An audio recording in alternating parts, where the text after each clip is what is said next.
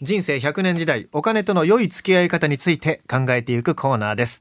アウェイクの頼れるお金のかかりつけ医高塚さんです。おはようございます。おはようございます。はい、今週もよろしくお願いします。お願いします。はい。セミナーに参加したという方からメッセージいただいてます。はい。ラジオネームは書いてないかな？うんうん。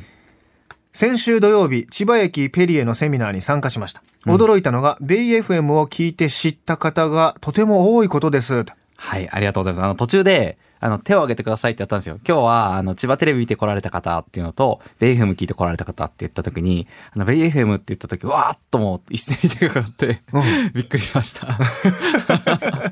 多いなと思って。ねえ改めてまあこの番組で高塚さんの声を聞いて、はい。えー高塚さんに直接お話を聞きたいという方が多いってことですよね。はい、嬉しいですね。ねええーその他あリスナーさんからのメッセージ質問などご紹介していきましょうか。はい、お願いしまます。えーこれもラジオネーム書いてない方ですがこの前 TikTok でうん。新ニーサ新ニーサはうん最短5年で非課税投資枠1800万円分を埋めるといいみたいなことを言っている人がいた TikTok でねはい。これについて高塚さんどうお考えですかと。うん。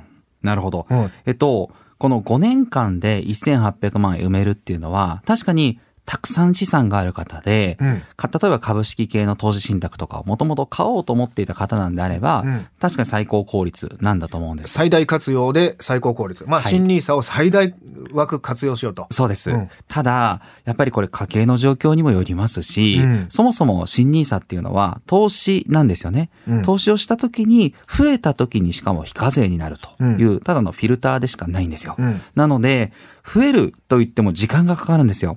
少なくとも10年は見ていただきたいものなので、うん。10年以上置いておけるお金がうん。1年間に言うと360万円なんですけど、うん。360万円5年間継続的に出せる方はこれをやってもいいと思うんですけど、うんあくまでこのフィルター制度から考えて制度がこうだから絶対これをやるべきだみたいにすると、うん間違った方向に行ってしまうと思いますね。SNS とかではい。煽ってる人いるじゃないですか。はい新ニーサが勝てる方法はこれだとか、はい私だけが知ってるみたいな、はい煽ってる人ってあれ何がしたいんですかね？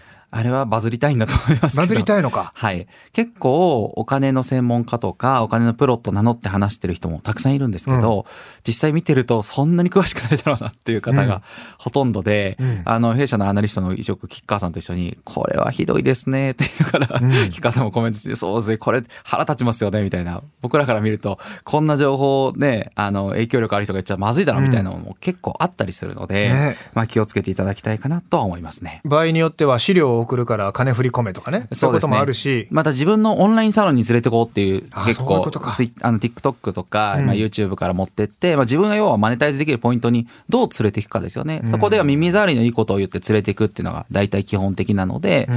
まあ、そういうところに引っかからないようにしていただきたいですし、まあ、何よりあのあくまでも新ニーサ本当にただのフィルターでしかないので、うん。自分の家計を優先してください、うん。家計のバランスで投資をできる。10年以上置いとくお金がある方これはやった方がいいです、うん。でもない方に関しては周りがやってるからやらなきゃっていうのはないです。そんな必要はないですね、うん。はい。10年以上置いておけるというのは本当に使わないで10年。そうなんです。例えば誰かの財布に預けてて、はい。10年後にねあのそれをまだ全く使わない手をつけないで置いとける、ね、そうですそうです。はい。そういうことですよね。そのぐらいのお金だったら、うんもう当然あのインフレの対策にもなりますし、うん。逆に入れなきゃいけないとは思いますけども、はい。あのそうじゃないお金は絶対回しちゃいけません。はい。はい。えさっきいただいたメッセージ続きがありまして、はい。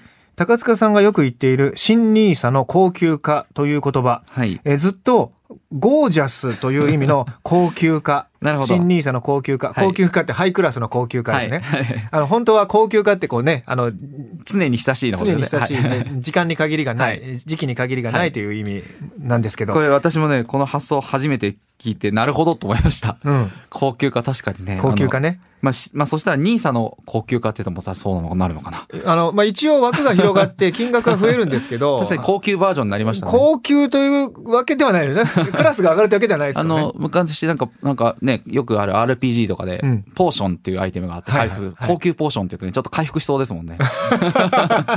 良くなったという意味で合ってるかもしれないですけど、まあ、で、新ニさんの方は長くなったという意味で、うん本当に無制限になりましたと。そそうですよね非。課税の期間ね。非課税期間が限定された年数じゃなくて、はい。えーずっと非課税でいられるよと。なので別に焦る必要ないんですよ。本当に、あの非課税で長い期間ありますし、自分の金額に合わせてやってもいいですし、また再投資もできるんですよね。うんうん。一度投資したものを一回解約して利益取っても、また枠が空いてまた使えるようになるので、うん。うん。そんなにこう慌てなくても自分のペースでやっていただいて大丈夫ですよ。だからい。つでも何度でも始めていいよってことになりましたし、ね。はい。なんで来年新ニーサ始まりますって言って、慌ててニーサ始めるよりいつでも、そうです、そうです。ね、いつでもいいのんびり始めていいですよっはい、てことですよね。もうちゃんと分かってからやらないと、うん。本当に失敗してしまうので、うん。失敗しないためにまず自分の家計の分析から地道に始めてもらって、うんその上でいくらやっていったらいいかが見えてきたものに対してしっかりと投資商品選んでいくことが大事になります。はい。はいえー、 AWAKE のポッドキャスト、Spotify や Apple のポッドキャストでも今日の内容は聞いていただけます。過去の内容も聞けますので、はいぜひ使ってみてください。お願いしますはい。そして YouTube も更新しているということですからね。えーまあ今、家計の改善ビフォーアフターみたいな事例出してるんで